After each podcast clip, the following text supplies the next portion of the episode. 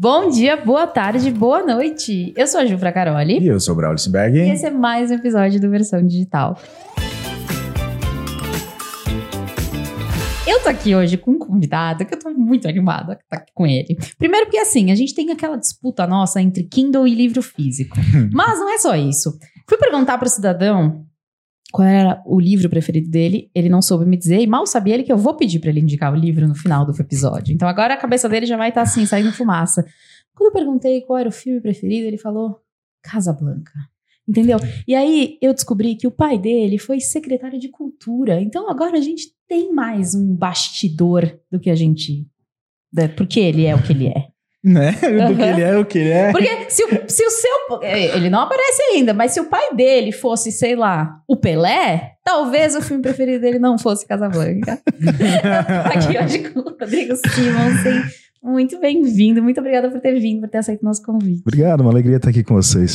Agora responde, você acha que se o seu pai fosse jogador de futebol, o seu filme preferido seria Casablanca? Não, não seria. Diz aqui o nosso, nosso nosso roteirinho que você tinha músicos, maestros, escritores que visitavam frequentemente a sua casa.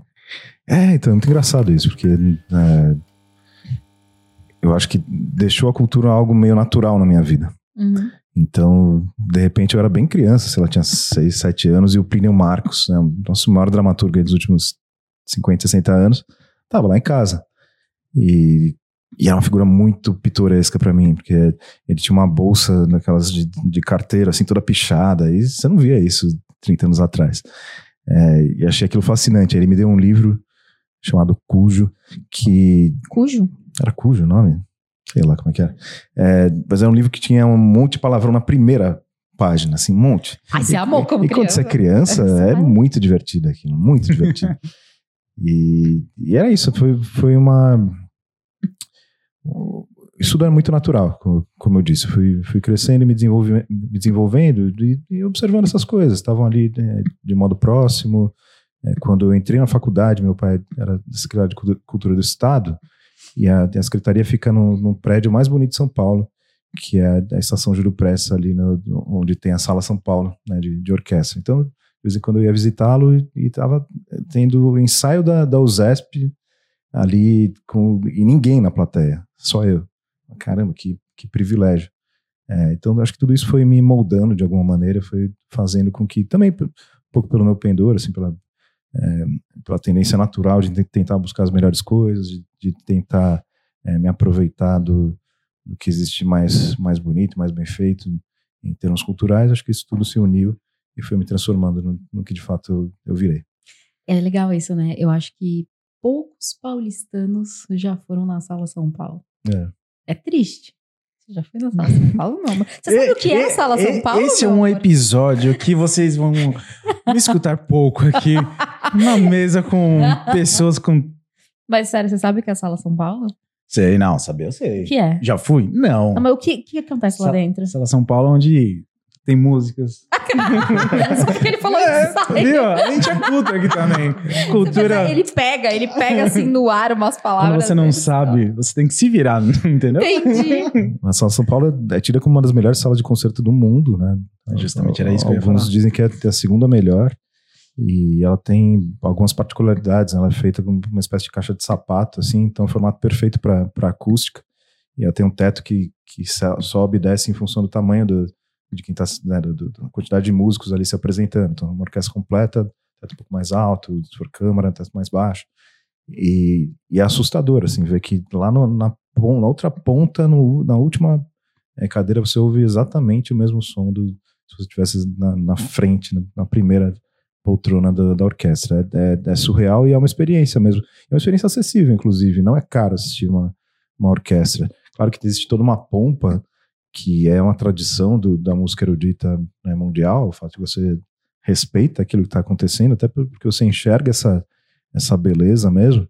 Então as pessoas vão mais bem arrumadas, tem toda uma solenidade, você não pode fazer barulho, né? É, claro que isso, é, isso é importante, mas em termos monetários não é caro. Inclusive existem muitos programas da própria Secretaria é, de Estado da Cultura para que é, existam ingressos ou de graça ou muito baratos em, em momentos diferentes também. É, existe o coral da USESP, existem outras manifestações artísticas que, que acontecem lá e é, é surreal. Eu, eu, fico muito impressionado e isso até é, em memória do meu pai eu gostaria de, de, registrar aqui. Meu pai deu uma ideia uma vez para a época o maestro principal que era John Nashlin, era um regente de nível assim, internacional, ultra reconhecido. E eles eram muito amigos. Aí meu pai falou: pô, por que vocês não terminam a temporada da USESP com um concerto na praia de Santos? É. Aí ele achou aquela ideia fantástica e falou: vamos viabilizar. Aí eles montavam um palco imenso no meio da Praia de Santos e juntavam 10 mil pessoas que permaneciam em absoluto silêncio para ouvir a nona de Beethoven, ou para ouvir o que é que eles estivessem tocando. E é, e é impressionante. A gente tende a falar, ah, as pessoas não gostam, só gostam de porcaria, gostam só de funk. E claro que existe alguma verdade é, nisso, mas as pessoas reconhecem também algo que é eterno e é, e é bonito por si só. Então, é, as pessoas emocionadas, chorando, ouvindo ali Mozart e, e Beethoven. Então, é, acho que tem espaço para as coisas boas sempre. É legal, é, a última vez que eu fui lá na Sala São Paulo, ela não estava muito cheia. E, tipo, o meu ingresso era da frente. Mas aí depois no intervalo eu fui para trás, tinha espaço, eu assisti de trás. É, é uma experiência totalmente diferente. É, é muito legal. Você ah, mano, a gente precisa ir. Não, com certeza, legais. está no meu checklist. Entendi. Tá bom. É, Nem que vou... seja pela, pela beleza do local, assim. É, é tudo realmente muito bonito. Parece que você tá no, na Itália, na, é, na, na Europa. E tem todo esse clima muito diferente, né? das pessoas bem vestidas e do, das conversas ali do, do foyer é, é, é fantástico. Não só para orquestras tradicionais, mas assistir uma ópera lá é muito interessante também. É, de vez em quando tem, vale a pena. Sei que as óperas ficam mais no, no teatro municipal e acho que até comporta um pouco me melhor, mas é, a experiência de ópera, que é uma, uma espécie de arte cultivada, assim, ninguém nasce gostando de ópera. Você vai aprendendo a gostar de ópera e, e de repente vai ficando cada vez mais fascinante. Eu realmente recomendo. Gente, mas assim, o Simonsen, ele, ele, ele também é normal. A gente tava esses dias falando sobre série de comida, tá? Fiquem tranquilos. Essa é a minha graça, eu acho. Assim, eu, eu não levo essas coisas tão a sério, assim. Eu não, eu não sou o erudito empolado. Eu sou.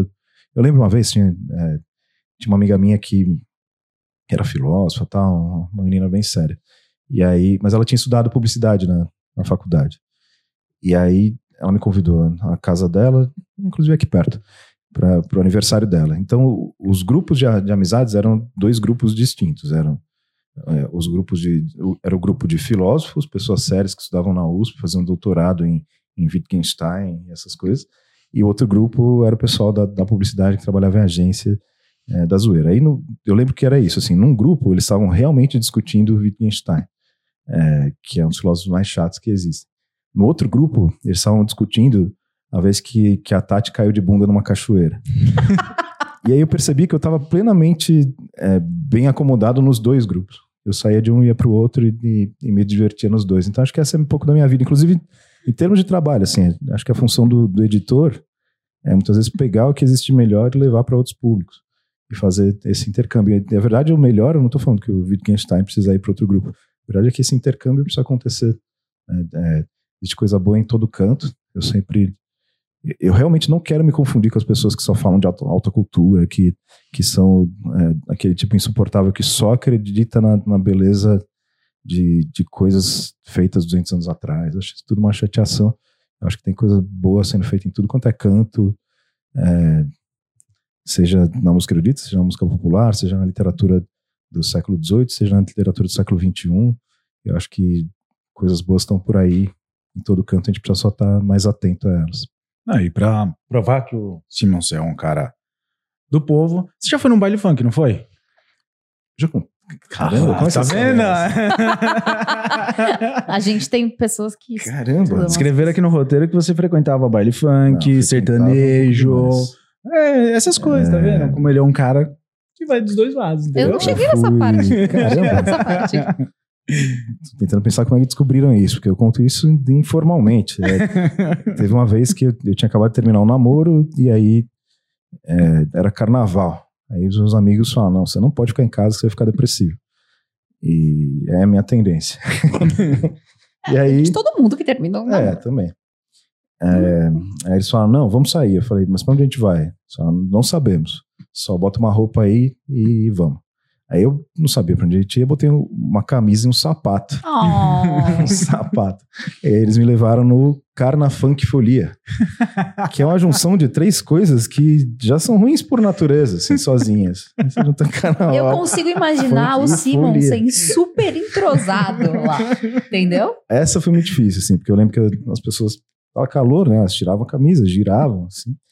E, e aí elas dançavam todas muito, muito unidas e, e aí e aí teve uma menina que ficava dançando na minha frente e aí os meus amigos, ó, acho que ela tá dançando pra você, você devia falar com ela e tal. Eu falei, não. aí ela, ó, acho que ela continua, tá dançando, tá, tá- fala com ela. Eu, ah, tá tudo bem, tá tranquilo. Aí, de repente, ela virou assim pra mim e falou, dança gringo! No hablo su língua. É, é, foi bem isso. Mas, mas foi só uma, só uma vez, eu acho. Muito bom. Bom, antes da gente continuar, né, que já, já, com essa cara, já assim. fomos da ópera ao, ao Carnafolia já. É, mas fala pra galera que talvez não te Que conheça. absurdo. Quem é o Simonsen hoje? Então, hoje, é, eu tenho duas, duas funções ali é, dentro do Grupo Novo Mercado. Na primeira, o, título ficou diretor de conteúdo, mas eu, eu me sinto mais espécie- uma espécie de curador ali do. é, um pouco conselheiro também. Eu sou. Eu não só trabalho com o Ícaro já há bastante tempo, em, em outros projetos que a gente fez, Código da Riqueza, documentário da Avenue. é, mas eu também sou amigo pessoal do Ícaro há muitos anos, sei lá, uns 15 anos. Sou padrinho de casamento dele e tudo mais. Então a gente tem uma proximidade, uma intimidade que permite também um- uma transparência que muitas vezes um, um funcionário não consegue ter. Né? De, eu sinto que eu mantenho isso com ele. Então, é, dentro do, do- da escola Novo Mercado, no, no primeiro momento eu entrei para estruturar o departamento de audiovisual, né, que era uma necessidade do Ícaro, ele filmava em, em casa, né, com, com a webcam, tudo muito precário. Ele falou: vamos fazer direito. Então a gente montou um estúdio, fez um aparato todo, todo muito bacana, também para produções externas, documentários e tudo mais. E hoje é um, do- um departamento que, que segue sozinho ali, comandado pelo Léo Vidoni. E, e hoje eu, eu ainda sou responsável pela seleção dos professores que, que participam ali da- das nossas aulas. Então, principalmente das aulas semanais, mas também das formações, em, em alguma medida, e aí eu divido um pouco essa, eh, essa função com, com o, time pedagógico, mas no, nas aulas semanais, que ainda é o centro do novo mercado, e agora estão disponíveis de graça ali na, na comunidade, eh, eu faço essa seleção e tem sido muito engrandecedor para a escola mesmo, receber tantas pessoas né, de, de tarimbadas, a Ju já deu aula lá, e, e foi muito bacana.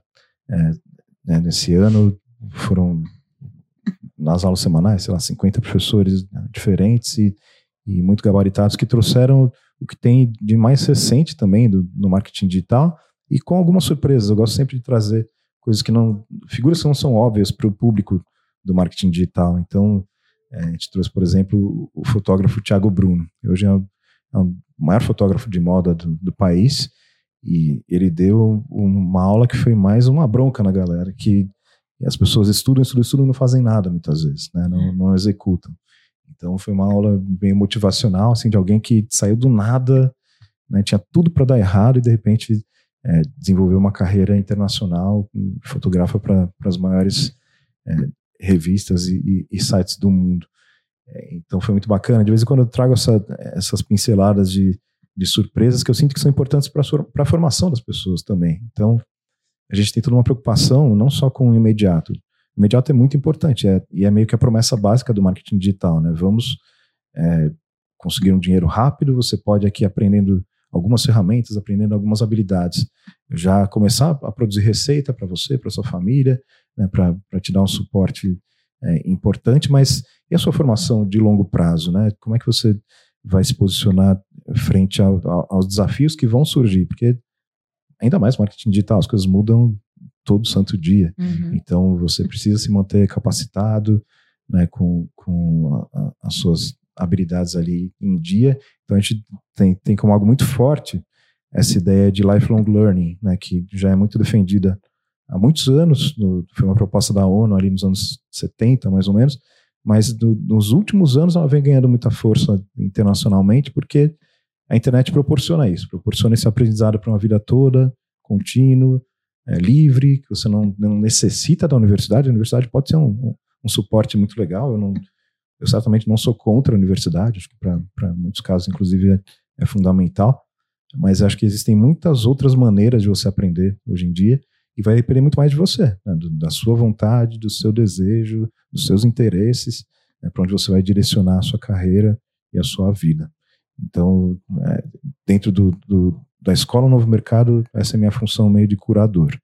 Agora também, é, e aí é, é a minha menina dos olhos, assim, eu sou o publisher da editora H1, né, que vem justamente dando suporte a esse discurso, né, de que o conhecimento pode estar nos cursos, é importante, tudo mais, mas também está condensado ali no, nos livros, na sabedoria de, é, de pessoas que estão fora do país muitas vezes, né, às quais a gente muitas vezes não tem acesso fácil. Então, é, as pessoas precisam tomar essa. É, precisam ter familiaridade com, com, a leitura, com o aprendizado por meio dos livros, e, e a gente propõe algo diferente também.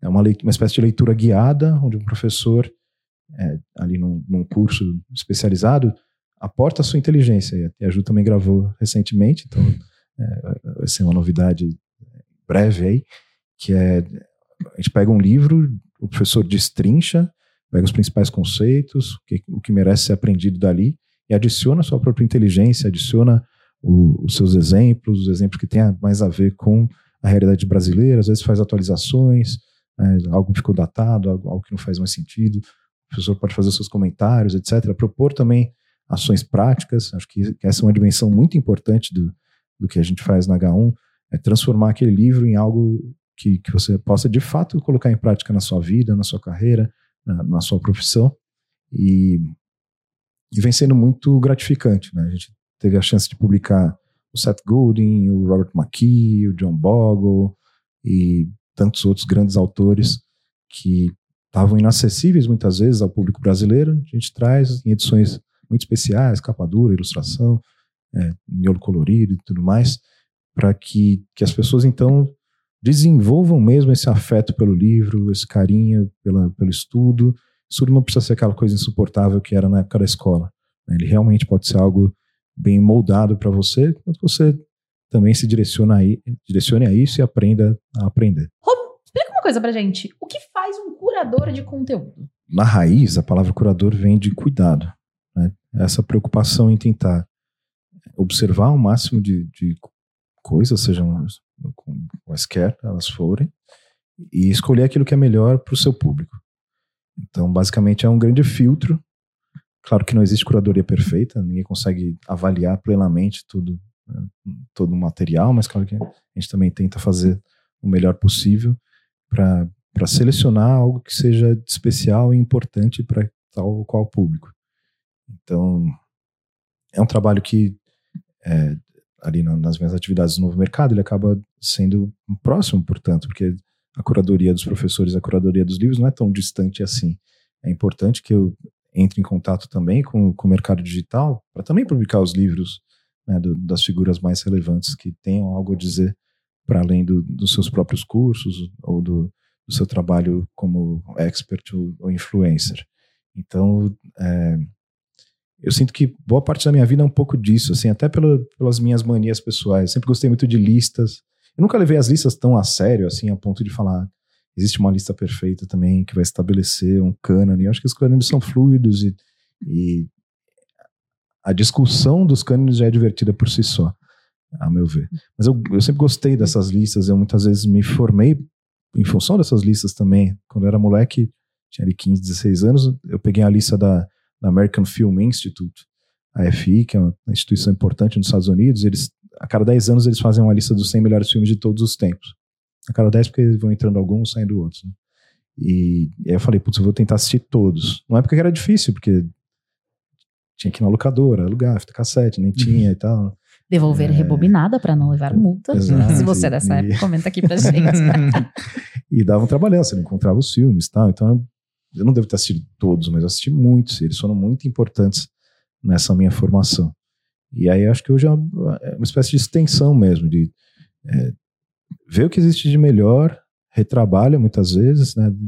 E entrega para o seu público de maneira privilegiada. Acho que é, é um pouco disso. Sabendo também que é, o, o, seu público tem graus diferentes, né? Muitas vezes. Por exemplo, agora a gente vai lançar um livro chamado Trabalho de Casa. É um livro simples. Um livro que qualquer um pode ler. Ele tem exemplos muito simples, ele tem situações ali é, fáceis de ler. Não é um livro sofisticado é, no, na sua forma. Mas tem um conteúdo rico que acho que pode ser aproveitado por, por muita gente. É um livro que vai entrar na lista dos melhores livros de todos os tempos? Não, certamente não. Mas é um livro que tem sua função, tem seu valor? A meu ver, sim. É, ao mesmo tempo, a gente tem Storynomics, do Robert McKee. McKee é hoje o, o grande professor de Hollywood, né? figura que destrinchou ali o, o, o, roteiro como ninguém, lançou um livro chamado Story, ali da década de 80, se não me engano, que teve um impacto tão grande que o, os seus alunos receberam mais de 200 indicações ao Oscar e mais de mil indicações ao Emmy, que é o Oscar da TV americana. Então, é, é realmente o guru de, de Hollywood. Ele pega e escreve esse livro chamado Storynomics, que é o storytelling levado ao universo das marcas. Então, esse é um livro já um pouco mais sofisticado, né? Você precisa de, de mais atenção, um livro que demanda um pouco mais, apesar de não ser um livro exatamente difícil. É, então eu sinto que no, no, nesse trabalho de, de, curadoria você precisa também ter esse tipo de flexibilidade, saber que existem pessoas que estão, como, como diz, diria o, o, Pedro Bandeira, escritor de livros infantis juvenis, estão é, em, de, em, degraus mais baixos, mas elas precisam galgar esses degraus. E eu sinto que essa é uma, esse é um problema da, da educação brasileira como um todo. É você enfiar a goela abaixo é, José de Alencar para um moleque de, de 12 anos. É. Não tem nenhuma maturidade para compreender, compreender, inclusive o vocabulário. Né? Então, bom, por que não trazer para situações mais próximas da vida real dele, né, da situação dele? existe coisa muito sofisticada, sei lá, O Apanhador no Campo de Centeio. É um livro que é um clássico né, para todos os tempos, mas é um livro feito para garotos de 13 anos. Sabe que no meu colégio a gente lia, a gente lia esses livros. Quer dizer, a gente é muita gente. É. Eu não tem condição. Era sugerido. Era sugerido. é, mas eu me lembro o ponto assim de virada que eu entendi que eu gostava de ler, que eu só estava lendo as coisas erradas. Primeiro foi que meu avô me deu de presente uma assinatura dos gibis da turma da Mônica. Nossa. Mas esse é, não é o foco. Foi um livro que me deram no colégio, acho que foi na sexta série, que chama O Mistério no Passo das Hortênsias. Era um livro fininho, inclusive eu comprei esses dias num sebo porque eu queria ter. Porque realmente foi ele que fez a minha transição. Era uma investigação num prédio. Aconteceu alguma coisa lá e o prédio chamava Passo das Hortênsias. E eu lembro que eu consegui terminar esse livro e entender o livro completo. falei, cara, eu gosto de ler. Então, e aí, no auge dos meus, sei lá, 11, 12 anos, eu entendi que o problema não era, não era a leitura. O problema eram os livros que estavam indicando. E aí aquilo mudou. Aí, por exemplo, quando eu fui, fui, fui me indicar para ler Shakespeare, eu li Otelo com outro olhar. Eu consegui gostar de ler Otelo. Mas se não fosse esse livro, acho que até hoje eu, eu acharia que eu não gostava de ler. E é uma barreira meio sentimental, assim.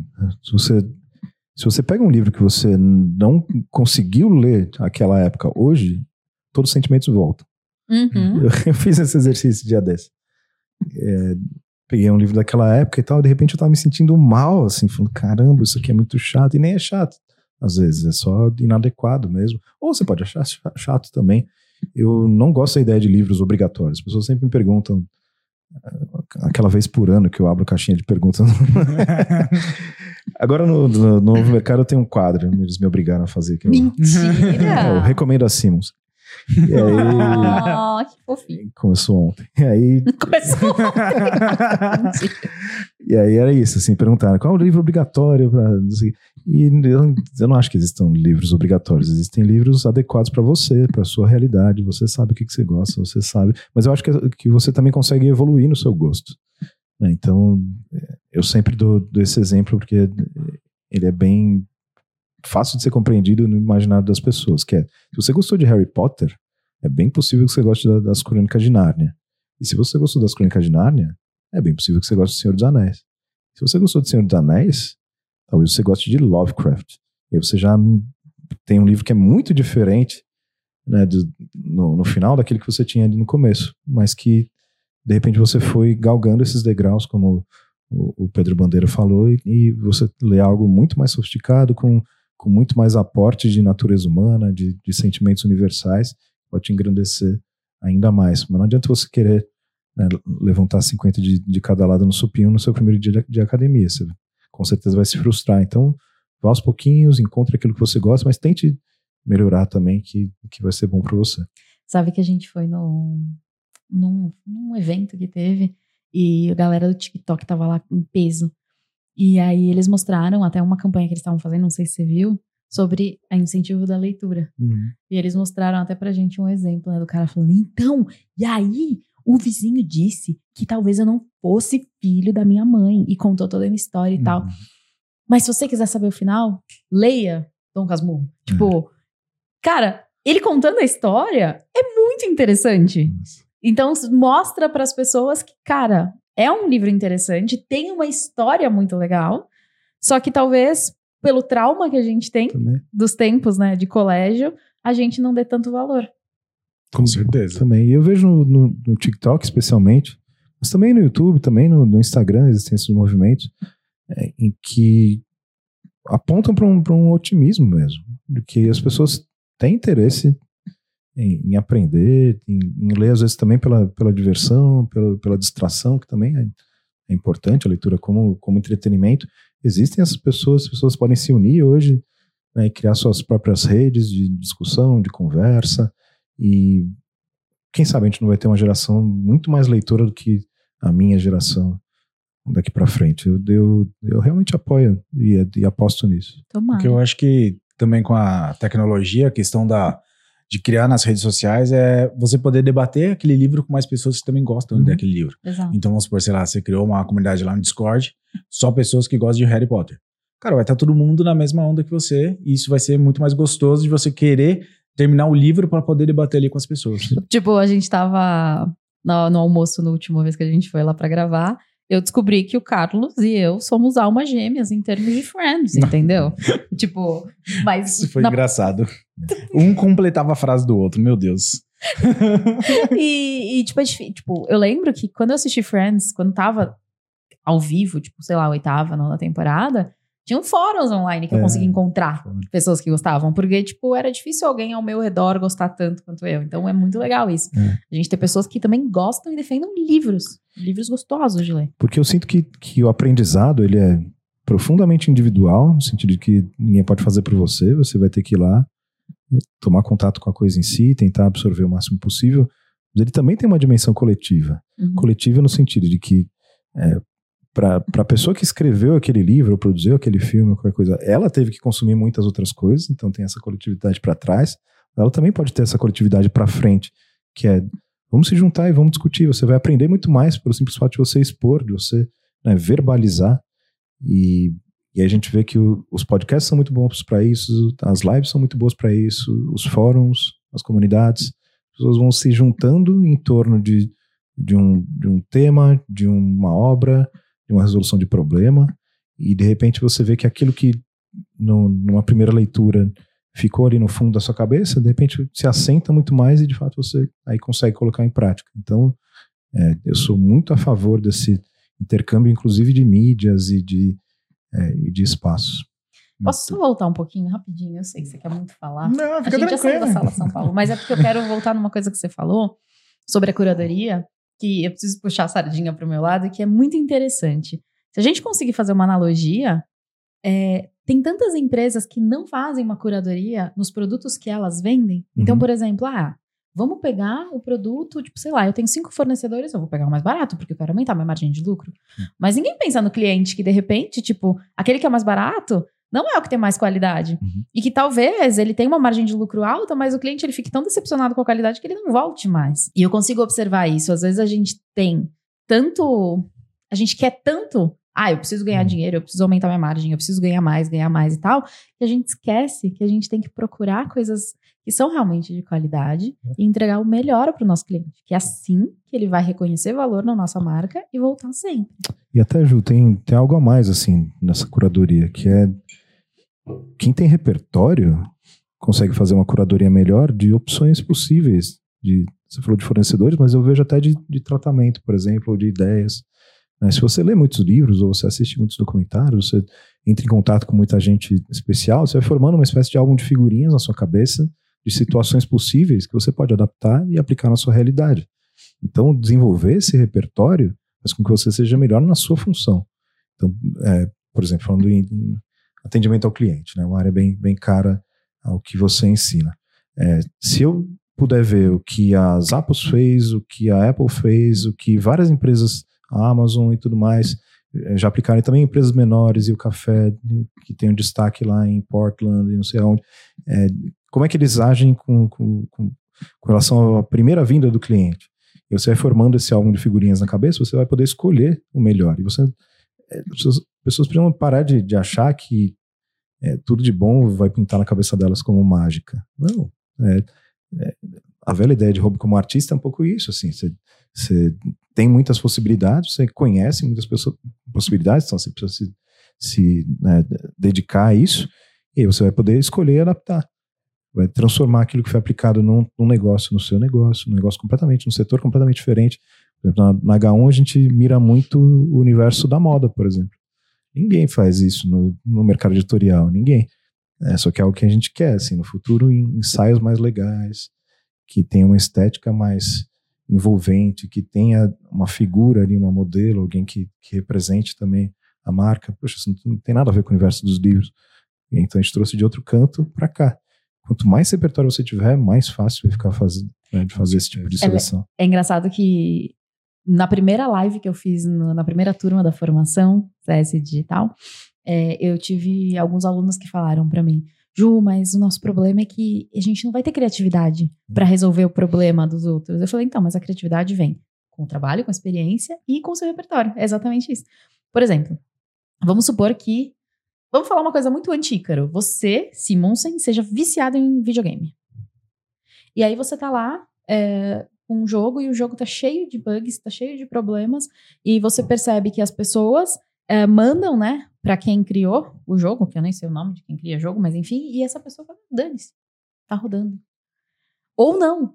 Ele pega, abre um formulário, abre um canal no Discord, começa a captar dentro do Trello todos os feedbacks das pessoas, Cara, você que joga videogame vai conseguir ver nessa empresa uma solução para, sei lá, uma empresa que te contratou que vende marmita congelada. Muitas vezes você pega um negócio que não tem nada a ver com o nicho, mas você consegue adaptar e colocar para rodar e dá muito certo. E aí, quando vem as grandes inovações mesmo, as grandes inovações às vezes são só adaptações de outros setores para o seu. Uhum. Né? É, você copiar o seu concorrente é normalmente só um atestado que você vai ficar no máximo em segundo lugar. Exato. Então, é, busque mesmo para fora do, dos seus, do seu pr primeiro círculo as soluções que você é, vai implementar no seu negócio. Eu acho que o que falta muito das pessoas é a questão de assistir e consumir coisas é, com olhar clínico para absorver os pontos bons e ruins do, daquela situação. Por exemplo, se está assistindo um filme, o que, que eu posso tirar de valor desse filme de repente é só uma cena de um filme, mas de repente ele fez alguma coisa. A cena do filme é a pessoa indo no restaurante e o cara tratou de um jeito a pessoa. Cara, eu consigo é, trazer essa cena para dentro do meu negócio. Mas alguém tá pensando em uma linda mulher com ela indo lá e sendo maltratada nas lojas? Ai, gente. O, e isso as pessoas acabam assistindo. Ah, vou assistir um filme, vou ler um livro, vou fazer alguma coisa, e acaba fazendo só por fazer. Não tira nada de valor dentro daquilo ali. Que nem a gente mesmo estava assistindo os jogos da Copa e a gente estava depois debatendo o que, que, o que dentro da Copa a gente consegue trazer de valor para dentro do nosso negócio. E a gente começou fazer várias analogias ali de acontecimentos da Copa com o nosso mercado. E agora, quando a gente chega para as pessoas e fala: Você assistiu o jogo? Ah, assisti, foi bom, aconteceu tal resultado. Tá, e o que, que se tirou de aprendizado? Nada, só foi um jogo. Não. Então as pessoas não têm esse costume de olhar mais clínico, assim, né? E também as pessoas muitas vezes tendem a consumir o que todas as pessoas estão consumindo. Até Também. por essa necessidade de, de conversa. Né? É, no mundo de infinitas possibilidades, você precisa se sentir próximo do outro e às vezes você acha que essa é a única maneira, mas a internet prova que não é verdade. Você uhum. não precisa de tanta gente discutindo a sua dorama favorita que está escondida ali na, no catálogo do, da Netflix. Você precisa de 10 pessoas, e com certeza existem pessoas que, que gostam das mesmas coisas que você. É, e também existe um perigo aí, que é o perigo de você, por consumir as mesmas coisas de todo mundo, você só vai ser capaz de produzir exatamente as mesmas coisas que todo mundo. Então, é, se você quer se diferenciar, isso eu não estou falando, ah, não assista Big Brother. Ah, se quiser assistir, assiste, não tem Big problema. Brother é uma fonte de conteúdo absurda. É, também deve ser. E, e- e qualquer outra coisa, e, e o jogo e tal. Eu adoro esportes. mas é isso, eu também tiro várias coisas importantes pro, pro meu negócio do, do futebol americano, que eu adoro. É, mas tente né, encontrar coisas de maior qualidade do que a média. Também esse é o esforço que você tem que, tem que fazer, inclusive para melhorar o seu trabalho. É, é que a gente. É que tem dois pontos ali, né? Uma coisa é a gente olhar o que está acontecendo e conseguir transformar, implementar no nosso negócio. E a outra é a gente conseguir atrair pessoas com o que está no hype do momento. Então, Uhum. por exemplo, ontem mesmo eu fiz um post falando sobre a estreia da Argentina na Copa e o que, que a estreia da Argentina nos ensina sobre o sucesso do cliente. Uhum. Porque a Argentina era uma favorita, que simplesmente teve três gols anulados, ela saiu ganhando. Se você saísse para ir trabalhar no meio do jogo, no, no intervalo, e chegasse para trabalhar, você ia falar, gente, mas não era Argentina? Porque o segundo tempo era outro jogo. A Arábia Saudita virou, a Argentina se desesperou e foi um caos. Resumo: muitas empresas elas estão no auge, elas são as favoritas. Só que elas esquecem que os 15 minutos de intervalo que a gente não sabe o que aconteceu com a equipe da Arábia Saudita, o concorrente está lá trabalhando e fazendo coisas que vai te deixar para trás. E também tem, tem aquele velho papo que é muito reproduzido no marketing digital, de que você é a soma das cinco pessoas com quem você mais convive e tudo mais. É, mas o que te garante que você vai conseguir entrar no grupo que você quer entrar? Exato. Por que, que eles vão, te, vão permitir a sua entrada? Se você não traz nada de novo, nada diferente, nada que possa agregar, você não tem nenhuma virtude especial, você não tem nenhum conhecimento especial. As pessoas querem muito entrar num, num grupo que surgiu meio que naturalmente lá no Novo Mercado, que sou eu, Ícaro, Jonatas e o Fábio. É, Por que, que a gente vai deixar você entrar? né? Quem- Porque eu sou mó legal. As pessoas contribuem. Claro, você precisa é, falar a mesma língua, consumir coisas que podem beneficiar. Não é consumir as mesmas coisas também que o grupo, não é, não é só isso. Mas que você possa ter um diálogo com todas as pessoas. Agora, é, se você não se esforçar para justamente atingir o que existe de melhor, você não vai frequentar esses grupos que você quer e, e, infelizmente, você não vai se beneficiar da presença Dessas né, pessoas. das pessoas. É que muitas pessoas elas acabam sendo o lado interesseira e não interessante, né? Uhum. Então, a partir da hora que você é interessante, que você tem algo a contribuir, essas pessoas vão te acolher ali pra dentro do grupo porque vai ser uma troca de experiência. É. E aí muitas pessoas vão só na no lado interesseiros, né? Pra só sugar a informação. E, e isso acontece meio naturalmente, né? Esse é um dos grandes, na verdade, segredos do networking. Normalmente o networking não é muito forçado. Ele acontece pela presença, muitas vezes você precisa dessa, dessa- desse conhecimento, mas de repente você já desenvolve naturalmente uma conversa em torno daquilo que você gosta. E é, aconteceu com, o Fábio. O Fábio é nosso né, gerente de marketing lá do, do Novo Mercado, alguém que tem um repertório muito singular, especialmente na música. E aí tem uma vez que ele tava, a gente tava numa call, ele tava na casa dele lá em, em Criciúma, antes dele se mudar para Santos, e aí tinha no canto um livro, um, um- um disco do, do Pink Floyd. E a gente começou a conversar disso, e de repente a gente foi descobrindo que, que existiam muitos pontos de conexão é, no- nos nossos gostos musicais, e que o gosto dele beneficiaria o meu, ele poderia trazer coisas novas para mim, e eu poderia trazer coisas novas para ele. As amizades e os contatos, muitas vezes, surgem daí, por isso que a, a presença nos eventos é importante, mas não para você chegar entregando seu cartão e, e- e se impondo como qualquer coisa, não. É, normalmente isso acontece de modo natural. E isso é muito importante a gente entender o que a outra pessoa gosta e o que a gente tem em comum. Vou citar o Carlos novamente, porque é genial. Tipo, a gente se ganhou a hora que ele virou e falou assim: Você sabia que gás não tem cheiro? Na hora que ele falou isso, eu falei, cara, isso é de Friends. Ninguém, ninguém, ninguém ia citar isso se não fosse o Ross tentando cantar a mulher da pizza falando que gás não tem cheiro. Então, isso nos traz essa conexão. É. E isso nos faz conversar sobre Friends, que nos faz falar sobre outras coisas e a gente vê uma gama de coisas que a gente tem em comum. É basicamente isso, né? Total. Mas, voltando um pouquinho. Você quer ir pra Sala São Paulo? Não, não já passou esse assunto, Entendi. tô tranquilo. a gente falou aqui do novo mercado, você falou da H1. Hoje, como que funciona a questão de, de negócio ali do novo mercado? Hoje são divididas essas duas frentes. O novo mercado, é, com cursos e formações, e H1 com a editora, ou tem mais alguma coisa dentro desse grupo? Ou elas não são nem do mesmo grupo, são empresas totalmente separadas? Só pra gente entender. É, são, são empresas separadas, mas no- numa mesma holding, né? Agora chuva. É, agora existe uma, uma nova aquisição que foi a, uma empresa da Camille Juste de, de assistente virtual, né? Ela tinha tudo, ela, inventou essa profissão né, de, assistente virtual, tinha o seu, o seu curso, etc. O novo mercado foi lá, é, comprou o passe da, da Camille e montou uma vertical também específica para para AV, que justamente se beneficia de alguma ah, da estrutura do novo mercado em alguma medida, mas também tem sua independência e seu, seu plantel ali é, né, de, de funcionários. O ano que vem vai, vai mostrar que o novo mercado expande ainda mais, então virão novidades né, sobre as quais ainda não posso falar muito, mas é, existe esse processo de, de aquisição, de inteligência, de tecnologia e, e novas formações também vão surgir, algumas então bem integradas desde o centro do novo mercado, outras é, já vindas de fora de modo mais mais arranjado, mas aí com o jeito do novo mercado de fazer e de, de comercializar. E eu sinto que essa, essa é uma tendência bem do, do nosso universo do, do marketing digital. Ficou muito evidente para mim no, depois do Fire, né, que é uma, uma profissionalização imensa em, em todos os aspectos. Então, quem imaginaria a gente discutindo é, profissionais AAA, executivos C-level, sei lá, dois, três anos atrás. Isso não era uma discussão quando a gente ia nos eventos. De repente a gente vê o, o Ravi, Ravi Carneiro do, do Fluency Academy, falando, ó, oh, acabei de contratar o CTO do Nubank, CMO não sei da onde, uhum. CEO do, da McKinsey, e você fala, putz, agora isso está virando um negócio realmente, uma empresa, uma né? empresa de verdade, né, do, do mundo real. Aí essa fronteira entre digital e não digital já começa a, a desaparecer, né? É, começa a importar muito menos.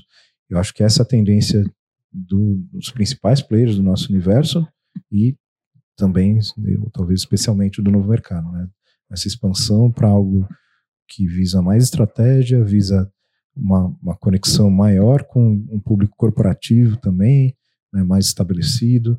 Então já não é mais o moleque que vendia infoproduto no quartinho da casa dele, cheio de post-it atrás. Não, agora é uma empresa muito sólida, com é, né, centenas de funcionários, gente que traz um, não só um ar de, de sofisticação e de, e de seriedade, mas que de fato é, tem essa sofisticação e essa seriedade no centro das suas atividades. É, e é interessante falar disso porque não só o, o marketing digital está trazendo pessoas do corporativo, digamos assim, para trabalhar nas empresas, como as empresas também estão começando a fazer esse, esse trabalho de levar influenciadores para começar a falar da marca e tudo mais, né? Então vai chegar um momento que vai estar tá tudo junto ali, né? Não, não, não tenho dúvidas disso, e, e, porque a gente tem competências que eles não têm também. Uhum. Mas a gente também precisa ter essa humildade de falar, puxa, tem, tem coisas que eles fazem há muitas décadas que a gente não sabe fazer. E justamente né, nesse âmbito aí de processos, de, de, organização, de gestão de pessoas, muitas vezes, é, é o que a gente pode aprender muito com eles. E isso vem acontecendo, só vai acontecer cada vez mais, pelo, pelo que eu observo. E, e o novo mercado quer estar à frente disso também, porque o novo mercado tem essa função, ele, ele pauta o mercado muitas vezes. Né? A Fluence Academy é uma empresa gigantesca, mas ela, ela às vezes fica até um pouco à parte, por, por conta do, da natureza da, da, atividade fim dela, né, que é curso de idiomas. A gente quase que não considera ela do marketing digital, apesar de, de estar no nosso ambiente. O meu mercado não, fala exatamente do, daquilo que, que, que as pessoas do, do universo inteiro falam. Então, é nossa, nossa função estar à frente, trazer novidades, pautar o mercado, mostrar tendências, ver o que está acontecendo lá fora também, trazer para cá, ver o que está acontecendo no mundo corporativo, trazer para o né, pro, pro universo digital. Isso vai é, se revelando nos, nesses pequenos lançamentos que a gente faz, pequenos ou grandes, enfim. A própria H1. A H1 é uma ponte muito visível né, entre o universo digital e o universo corporativo. É, no primeiro momento a gente lança Seth Godin e tal, e, e coisas que são bem conectadas ao nosso público, mas de repente a gente lança livros que são é, de, de gestão de pessoas, de RH, que a gente sabe que o público digital vai aproveitar, mas a gente, sabe, a gente quer, no fundo, atrair aquelas outras pessoas, para que olhem para a gente com valor. E nisso, eu sinto que o mercado inteiro cresce. Hum. A gente fica muito mais forte, né, unidos. É, isso que é importante também que, que as pessoas entendam. É, não é uma grande disputa, é uma vontade de valorizar o, o todo. E no final das contas, todo mundo ganha. Sabe que é muito legal o que você falou, porque dessa segunda vez que eu fui lá gravar, eu recebi um direct de uma, uma seguidora minha que falou assim: Ju, olha que interessante. Novo Mercado te chamou duas vezes em uma fração muito curta de tempo para falar sobre o sucesso do cliente. Então, quer dizer, tudo que você está cantando a bola há mais de um ano, falando vai acontecer, vai acontecer, tá acontecendo. Hum. Então, isso é uma coisa que é muito legal. A gente olha para o novo mercado, que é uma referência, e fala, cara, eles estão enxergando coisas que agora todo mundo precisa enxergar. É.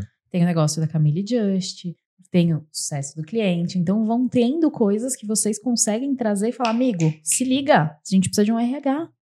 Não dá pra gente ter qualquer um trabalhando pra gente de qualquer jeito. Uhum. É, eu tenho um mentorado que ele treina novos líderes. Inclusive, a gente tem um episódio com ele, vamos botar é. em algum lugar aqui. Hum. Não sei se vai ser aqui, mas ele vai estar. Tá, vai estar tá na tela ou na descrição. E ele treina novos é, líderes, né? E ontem mesmo ele estava falando pra gente, maior, o maior problema que a gente tem hoje é que a, a maioria das pessoas elas não tem o entendimento de quão necessário é você saber ser um líder. Uhum.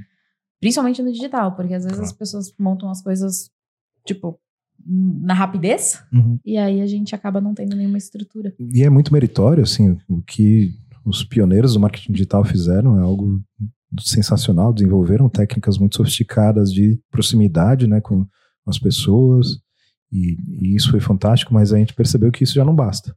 Então não adianta, você cativa todo mundo, vende um produto super caro, não entrega aquilo que o, o seu cliente merece. É por isso que a, a sua adição aí ao, ao nosso nosso plantel de, de, de, professores convidados pela, pela H1 foi muito importante né, para mim, porque eu acho que o seu discurso é muito valioso. É, é uma preocupação que o, o, marketing digital não tinha até antes de ontem, que você está desbravando, você está né, incutindo na cabeça das pessoas aos pouquinhos, que ó, é, vamos, vamos se preocupar com, com o sucesso do cliente, porque se ele for bem sucedido, você ganha né, naturalmente, não só na, na, fidelidade dele, mas é, no, no, nesse longo prazo, nessa relação que é benéfica para todos. E, aí a gente traz esse livro que você leu e, e explicou também, que eu nunca mais perco um cliente, do, do Joey Coleman, que traz ali um método né, de como você também cuidar do seu cliente nos 100 dias após a primeira venda. E aos pouquinhos a gente vai plantando esse interesse na cabeça do, né, dos gestores, né, do, das pessoas à frente uh, das empresas e, do, e também dos experts, e também dos coprodutores, dos lançadores. Ó, isso é importante, e se você não fizer, você vai ser expelido rapidamente né, do, do, do mercado, porque o mercado é assim, se outras pessoas estão oferecendo algo melhor, e você não se preocupar com, com aquilo que na verdade deveria ser o básico, né? Mas que muitas vezes não é, é você não vai sobreviver. A gente viu isso acontecer bastante, né? Muitas pessoas que não tiveram esse tipo de preocupação, ainda que de modo instintivo, você está trazendo método, né? Isso é, é, é sensacional e ajuda brutalmente. Muitas pessoas tinham esse feeling e elas foram fazendo meio instintivamente. E elas conseguiram sobreviver. As pessoas que não tiveram isso foram morrendo. Foram morrendo. Então, é, realmente trazer esse tipo de, de nova preocupação, de, de tendência, é, é algo que a gente busca nesse processo mesmo de curadoria que, que eu dizia lá no, no início. Né? É, vamos todos nos melhorar no meio do caminho. Sabe que é muito engraçado, porque na, na entrega da primeira turma da formação, não um, não dois, mas três terçóis, terçols. Eu não sei conjugar verbo. Como é que é? Hum. Terçóis ou terçols? Terçóis. Terçóis. Eu tive três terçóis. Então, tipo, eu tenho dois olhos, mas eu tive um aqui, um aqui um aqui. E aí teve um dia, as nossas lives é, aconteciam domingo, à noite, né? E teve uma, uma. Um domingo eu não consegui fazer, porque eu realmente não tava conseguindo abrir o olho. No domingo seguinte eu ainda tava com o olho muito machucado. Mas eu falei, cara, eu já não dei a live anterior, vou dar essa. Fui de óculos escuro. E quando as pessoas começaram a entrar na live, eu, eu expliquei, pedi desculpas por não ter aparecido na semana. Óbvio que a gente avisou e tal. É, e eles falaram assim: não, Ju, pelo amor de Deus, vamos remarcar esse. E que, que eu senti naquele momento? Porque para mim era um absurdo eu tá meia boca. E eles todos falando: Ju, vamos remarcar essa live também, você não tá bem. O que, que isso demonstra? Que eu consegui cuidar do meu cliente tão bem, a ponto dele saber que ele tá pagando por um negócio, que eu sou obrigada a entregar, mas que. E ele sabe que eu tô ali e que eu tô sofrendo. Fala, cara, eu vou fazer depois. E eu acho que esse é o tipo de coisa que a gente precisa fazer. Uma aluna minha me contou uma história. Ela comprou um produto de, do João. O João ficou doente, nunca entregou o produto, nunca deu nenhuma explicação, mas curiosamente, meses depois da nunca entrega e da venda, ele aparecia viajando. E tipo, tudo bem, podia ser um tipo de terapia que ele fosse fazer. Tá tudo bem, mas dá uma satisfação para as pessoas. Uhum. Mostra para elas que, cara, não, você só não pegou o dinheiro e foi viajar que realmente teve um problema de saúde, que aconteceu isso, porque muitas vezes as pessoas elas têm essa impressão que você é só um número. E não é. Eles têm que ser pessoas com nomes, rostos, sentimentos. Aí você consegue ter uma conexão e fazer com que eles também se importem com você. E também, falando essas coisas, eu gostaria que as pessoas não se desesperassem. Falando, puxa, mas eu não faço nada disso, e caramba, eu tô muito lá atrás. Não. Ninguém faz o que faz. Então, o, o a verdade é que toda empresa tem problemas e tem Uhum. dificuldades e não faz coisas direito e, e as empresas vão aprendendo no meio do caminho como resolver os problemas, como desenvolver suas características e também sua cultura interna que vai né, se, se expandir a ponto de chegar no, no, no cliente final também, né, do, como, como as lideranças impactam ali quem, quem de fato consome. É, mas tudo é um processo, não é, não é algo estanque. Né? Então, eu acho que as pessoas têm pouca fé nelas mesmas, muitas vezes, Tem. como se elas não pudessem melhorar. Caramba, é, experimenta fazer um, um esforço aí, lê um livro por mês durante um ano, vê se você não, não, não vai melhorar, e não é tanta coisa. Um livro por mês são 10 páginas por dia. Se tanto, não é algo né, mirabolante, assim, é algo possível também para você. É, então, tenha fé né, nessa possibilidade de, de mudança que você vai mudar seu negócio também né, junto. Com certeza. Boa. E falando nisso de, de mudanças e tal, qual que é a meta do Simmons? Meta de vida. De vida? É. Então, eu, eu realmente gostaria de imprimir, assim, na- na- nas lideranças é, do mundo dos negócios, especialmente, essa ideia de que a gente nunca pode parar de aprender. né? É, isso precisa ser um movimento de que as pessoas que leem mais, estudam mais, consomem mais conteúdo de qualidade, lideram. São elas que estão à frente, elas que vão de fato impactar o mundo, vão mudar o mundo, ainda que seja um mundo é, condensado, assim, é o mundo da sua vila. É, não importa, você está mudando a vida de pessoas, está impactando as pessoas a partir do, do seu próprio benefício. Então, tem um papo de que, ah, não, as livrarias só tem uma prateleira de, de autoajuda, não tem de ajuda ao outro. Na verdade é que a, a- a primeira ajuda é a ajuda que você faz consigo próprio. Você Coloca precisa primeiro as máscaras em Uhum. você, depois no. é isso. Então você precisa se melhorar para em seguida melhorar o outro. Claro que você também precisa fazer esse esforço de melhorar o outro. Não adianta você ficar se refinando e, e achando que você tá é, que você é o bom bambam quando de fato você não, não colocou isso em prática também. Existe essa dimensão, mas a primeira é justamente essa, né? Afia seu machado, é, se desenvolve permanentemente e claro que isso é um desafio porque as chamadas hard skills a gente consegue entender que a gente aprende com com estudo. Mas e as soft skills, né? E aquelas habilidades, por exemplo, de liderança, como a gente estava falando aqui. É, é uma pedagogia para uma vida inteira, que vai demandar muito mais de você. Vai levar muito mais tempo. Não é assistindo um curso que você vai virar um grande líder, né? que de repente você vai virar o Gandhi. Não, você vai ter que fazer isso aos pouquinhos, vai demandar muito, mas como os, as profissões, as, as carreiras, na verdade, são muito mais longas, vendo a carreira no sentido amplo, né? Você pode ter múltiplas carreiras dentro dessa sua grande carreira. Isso é perfeitamente possível e, e bastante provável também nos dias de hoje, mas a gente trabalha por mais tempo, porque a gente vive mais. Então, possivelmente com 70 anos você ainda vai estar trabalhando. É, você acha que você não vai mudar de hoje até 70 anos? Então tente mudar para melhor, né? Então se esforce, se desenvolva. Isso naturalmente passa pelo livro, porque o livro é essa sabedoria condensada de gente que está espalhada no mundo todo, né? E que é muito mais competente que a gente em vários assuntos e a gente pode então cultivar esse grande álbum de figurinhas na cabeça, como eu disse antes, a partir dessa, desse aprendizado.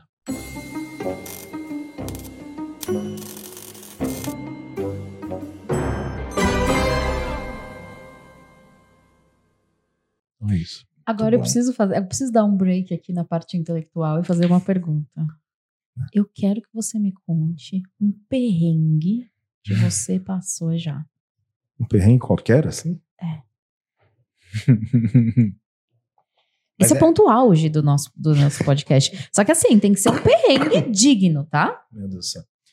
É, eu, eu namorei uma menina por três semanas. Entendi. Três semanas. É, Mas tem cara de perrengue bom. Que vai- É, então, não é, não é que eu namorei por três anos, foram três semanas. Mas nessas três semanas, ela apareceu no Jornal da Globo, no SBT Repórter e na Luciana Gimenez. Tô nervosa. Eu tô agora curioso. O que ela estava fazendo lá? ela resolveu acusar um, um deputado federal de estupro e Entendi. de abuso sexual. E, e, na verdade, é um caso super mal contado, assim, e, e- mas que levou as pessoas à delegacia. Eu tive que depor, sabe? Foi um, Caraca. foi um inferno. Foi realmente um inferno. Assim. É, sua mãe te liga, filho, aquela moça na TV não é a sua namorada. Foi exatamente isso que aconteceu. Minha mãe estava nas Olimpíadas do Rio de Janeiro, no hotel, ligou a TV. Sua namorada não tá no Jornal da Globo? Ai, meu Deus. e, foi realmente um, momento complicado da minha vida que gerou muitos anos de terapia posterior, mas é, a gente aprende inclusive sobre a natureza do mal, assim, quando a gente enfrenta esse tipo de coisa, porque é, pessoas más existem mesmo, né? E não é só nos filmes. A gente, de vez em quando topa com elas. Muitas vezes a gente não tem como se precaver. A gente vai sofrer com alguma coisa, às vezes como vítima mesmo. É, mas o que você faz depois disso, né? Se você sofreu uma violência, se você sofreu uma, uma difamação ou um abuso, qualquer coisa do tipo, é, o, como é que você toca a sua vida a partir daí? E todo mundo sofre alguma coisa também. é, então, eu também refleti muito sobre isso, sobre a natureza do sofrimento. É, eu, eu, eu vi, por exemplo, uma, uma entrevista de uma menina que tinha sido sistematicamente abusada durante anos e, e filmada, assim, no momento do abuso. É. Era um sequestro, né, e são casos que acontecem mundo afora, assim, o tempo todo. É, é uma quantidade assustadora, a gente não tem ideia, né, de tráfico de pessoas, a quantidade de gente. E depois de muitos anos, ela, ela falando, eu não sou aquilo ali. Aquilo ali aconteceu comigo, né, mas eu não sou aquilo. Eu não mereço aquilo. Então, o que, que eu posso fazer para que aquilo me fortaleça, que possa me, me colocar né, para frente e, e que eu possa ter uma vida é, na medida das possibilidades normal depois disso, Uhum. né? Então acho que aquilo que você faz com sofrimento é, é muito importante. Acho que esse episódio acabou me ensinando bastante também. Não quer dizer que não tenha sido doloroso, foi uma experiência muito maluca. De repente tinha o país inteiro olhando para para esse casal em que a menina disse que estava sequestrada, mas na verdade ela estava no hotel comigo. Negócio assim, de, de filme. É, não foi fácil, mas é, é isso, sobrevivi, tô aqui e tá tudo certo. Meu Deus. Muito bom. Mas eu. Pode falar, é que eu tô um pouco passada ainda. Eu não esperava esse perrengue. Eu esperava Não? ver ele no funk. É, tem os mais suaves também. não, não, quiser, precisa ser eu esse. Pode ter só esse. Ainda bem que não foi no Datena, né? Tipo, já direto logo, né? Mas Não, é. Teve SBT Repórter, Cabrini. Cabrini também é pesado. Cara, é, aí, aí realmente foi pesado. Cabrini. Mas eu acho que isso eu acho que o que você falou leva pra pra todo mundo. É, o que você quer ser, independente do que você foi no passado, o que você quer ser daqui pra frente, né? Acho que as pessoas falam, ah, eu nasci pobre ou eu era assim, assado, Tá, mas tudo bem, você foi assim. Você pode melhorar a sua vida a qualquer momento. Basta você querer. É a mesma coisa de, cara, eu quero aprender a ler um livro, eu quero aprender uma nova língua, eu quero ter uma profissão, ou quero ficar milionário, tudo bem. O que você vai fazer daqui para frente para alcançar esse objetivo? As É, pessoas se recuam no passado e não tentam ir para frente. E muitas vezes elas têm sonhos inadequados também. É, Sim. não dá para dizer que você, por mero esforço, vai conseguir virar o, o Elon Musk. É, ele tem características possivelmente genéticas e, e tudo mais que são, são muito particulares e você não vai conseguir reproduzir. Mas você consegue ser melhor do que você era ontem. Uhum. E essa tem que ser a sua preocupação, né? Você de fato se esforçar para ir além daquilo que você né, foi no passado. E isso está acessível a todo mundo. Eu acho que nunca teve tão acessível também. né? Hoje você tem o YouTube inteiro ao seu favor, com pessoas muito inter- interessantes, muito inteligentes, é, podendo te passar boas lições. Tem livros a, a preço muito acessível. Você tem a possibilidade de conversar com pessoas que podem ser seus mentores. Então nunca foi tão possível você mudar de realidade, você conquistar alguns objetivos né, internos e externos. É, basta que você de fato pense também no longo prazo. né? Não basta você é, tentar resolver problemas imediatos. Às vezes a, na realidade esmaga a gente mesmo, mas Uhum. é, é importante que você tenha essa visão para 5, 10, 15 anos. É. E até eu vi esses dias um videozinho, acho que foi até no TikTok, não lembro a pessoa que falou, que até chegou os filhos e falou assim: não, é, os grandes milionários aí não frequentaram a faculdade. Então também eu não vou frequentar e eu vou conseguir vencer na vida. Aí ele falou assim: então vamos fazer o seguinte: todos eles desistiram, não desistiram? Sim. Então tá bom. Então você vai passar em Harvard. A partir da hora que você passar de lá, a, a passar nessa faculdade especificamente, você pode desistir. Porque aí eu sei que você é inteligente o suficiente pra sobreviver na vida. E aí, tipo assim, é isso. Temos um acordo. Que acordo. é. Ó, agora eu acho que chegou a pior hora. Pior do que a hora do, do perrengue. Que é que eu peço pro convidado indicar um livro. Mas assim, você pode pensar, você pode ir por vários caminhos, eu vou te ajudar. Hum. Você pode ir pelo caminho assim, pô, eu não tenho costume de ler, quero começar a ler. Ou eu quero Nível aprender. iniciante, médio e hard. É, eu quero né? aprender sobre o digital, ou eu quero aprender sobre o negócio, ou eu quero melhorar minha vida, ou eu quero autoajuda. Você Um pode- livro de cabeceira que te inspirou a sua vida. Ele não deve ter um, ele deve ter cinco Ah, não. bibliotecas na Tudo cabeceira bem. dele. Seria muito louca. A gente precisa de fotos. É, mas é fácil, é, é fácil indicar vários livros que a gente tem publicado. Não é à toa que eu publico esses livros. Eu realmente tenho muito orgulho de- desses livros. Eu acho que eles realmente podem impactar muito positivamente a vida das pessoas, como impactaram a minha vida, na vida das pessoas próximas ali, a gente no, no novo mercado. Então, por exemplo, o livro Peça-Chave, do Seth Godin. Né, um, um livro que mostra que você precisa tratar seu trabalho muitas vezes como arte. Né? Você precisa fazer de modo diferente, você precisa se arriscar. Né? Não, não, não existe um manual de instrução. É da- Dessa ideia da, antiga, né, de que você tinha um manual a seguir, você seguia todos aqueles passos e aquilo daria certo. Isso não funciona mais nos dias de hoje. Você vai ter que se adaptar, vai ter que fazer coisas diferentes, vai ter que eh, se reavaliar constantemente, vai ter que ousar, vai ter que, como a gente falou também, buscar é, artifícios ali fora do seu setor, trazer para a sua área e, e você pode se trans- transformar, portanto, nesse funcionário peça-chave, nessa figura peça-chave que vai ter muito valor dentro do seu negócio, dentro- da sua empresa, vai ser muito mais difícil de ser substituído. Então, é, peça-chave é um, é um livro que eu recomendo com muita tranquilidade. Outro livro que eu, que eu adoro, desses que a gente publicou, chama Ouvidos por Histórias, da Bernadette Dua. Bernadette é uma, uma escritora irlandesa, radicada na Austrália, que a gente já teve a chance de publicar dois livros dela, também o Marketing, uma História de Amor, livro né, delicioso. E no, no Ouvidos por Histórias, ela vai mostrar que é, as pessoas estão muito preocupadas com a concorrência, muitas vezes se esquecem do propósito, né, de você é, buscar aquilo que é central para você, aquilo que de fato vai te colocar para frente e que é, estabelecer esses valores como uma espécie de bússola é algo que te beneficia num jogo não só de longo prazo, mas um jogo infinito, como dizia o, o- o James Cars. É, essa ideia de jogos finitos e jogos infinitos, né? O, o- jogo finito é um- um- uma partida de futebol, por exemplo. Tem as regras estabelecidas, quantidade de jogadores é conhecida, é, existe um vencedor no final e um prêmio para esse vencedor. O jogo dos negócios não é um jogo finito, é um jogo infinito.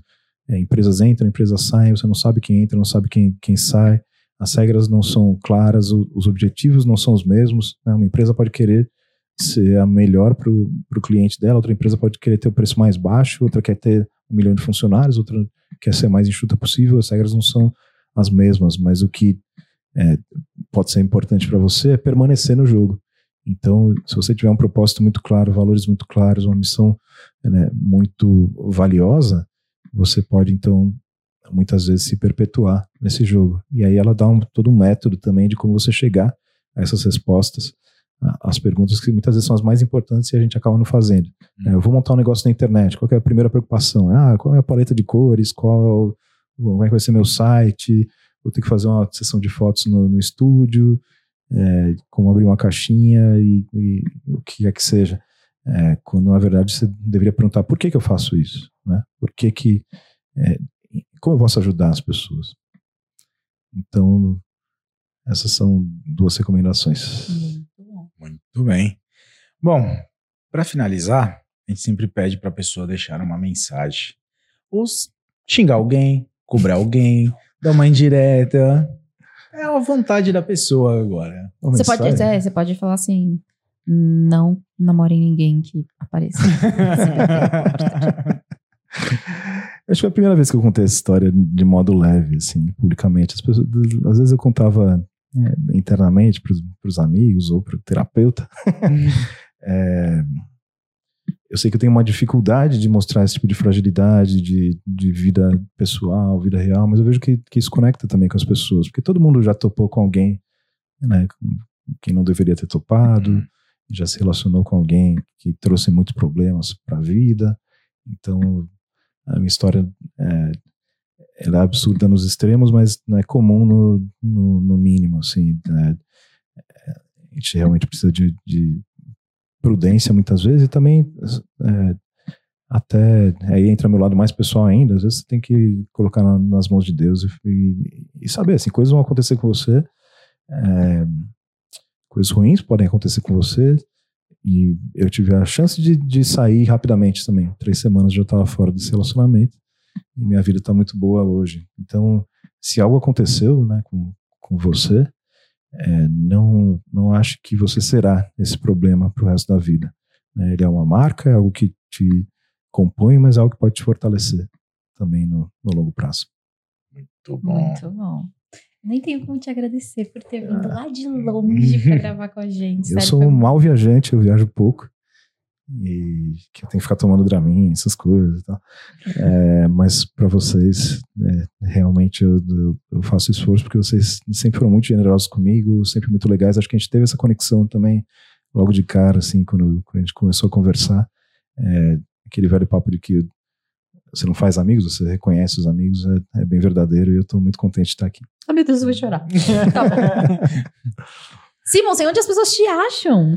Não sei. Que agora tem um quadro, né? É, então as pessoas precisam ir lá.